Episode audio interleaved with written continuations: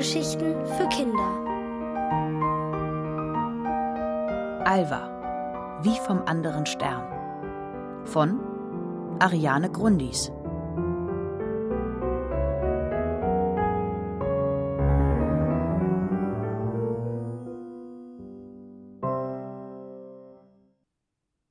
Galaktischen Fähigkeiten auf der Spur.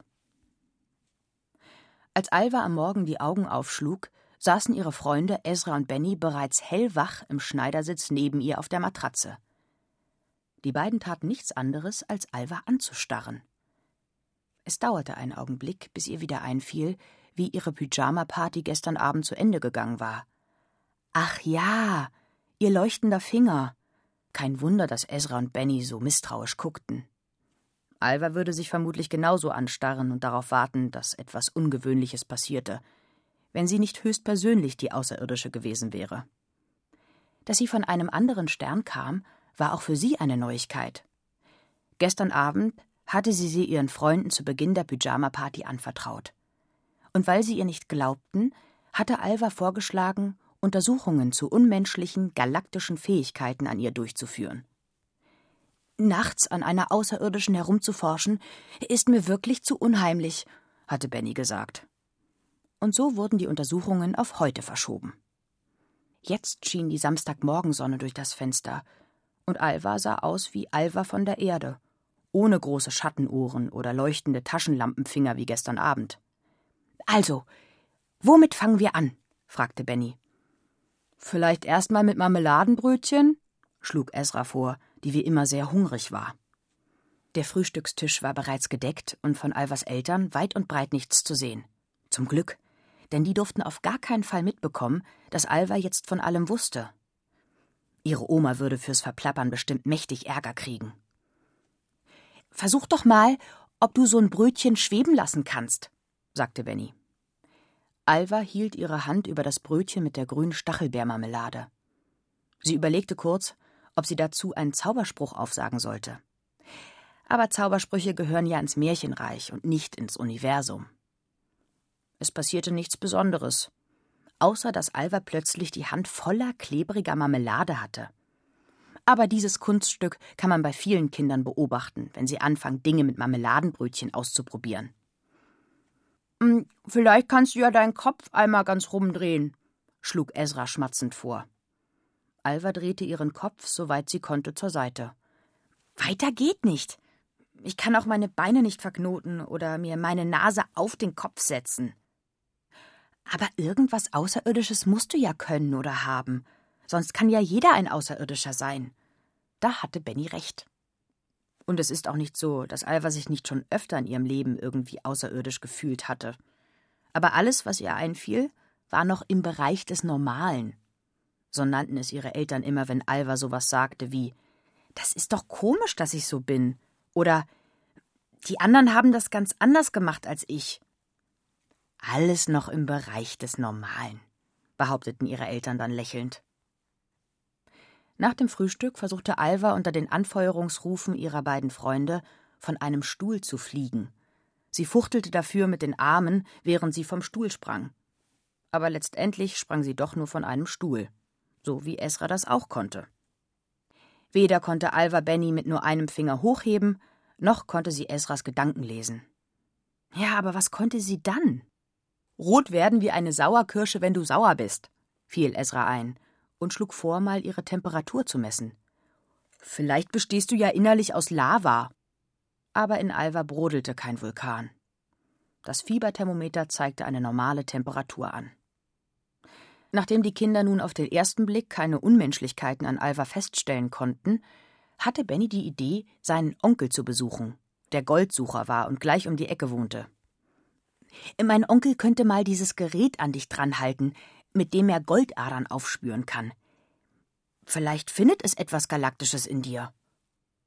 Die Vorstellung, es würde Gold durch ihre Adern fließen, gefiel Alva. Die Kinder zogen sich an und machten sich auf den Weg zum Goldsucheronkel. Gerade hatten sie die Kreuzung mit der Ampel überquert, als plötzlich ein Hund sein Frauchen mit Hut bellend in Richtung der Kinder zog. Alva kannte die alte Dame.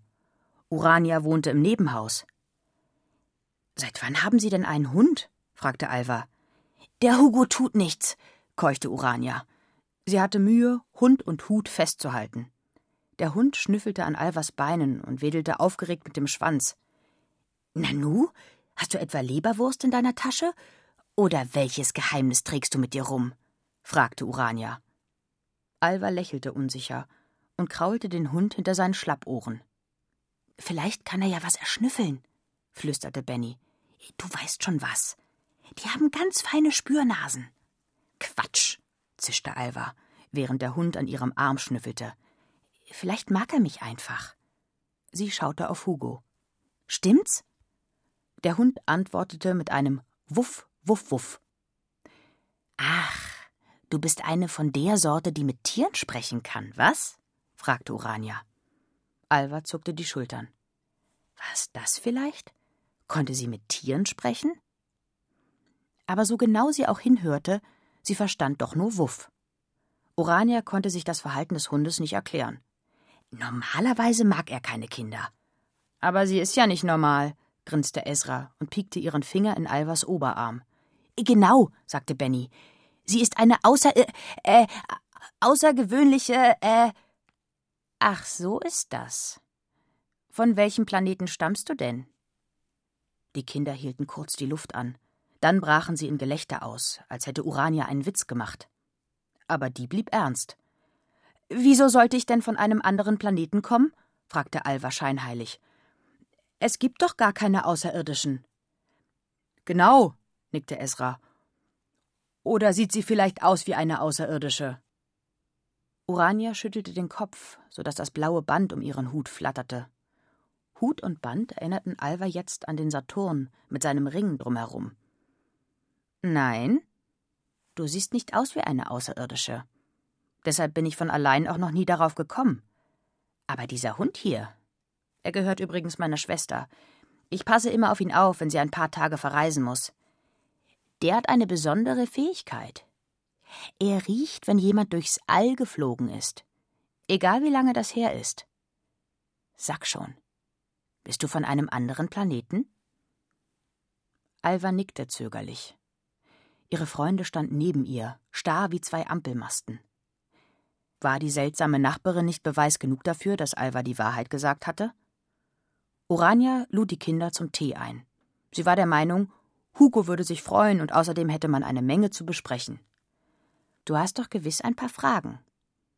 Und ich kann dir vielleicht ein paar Antworten geben. Denn ich. Ich bin Expertin für Kreaturen von anderen Planeten.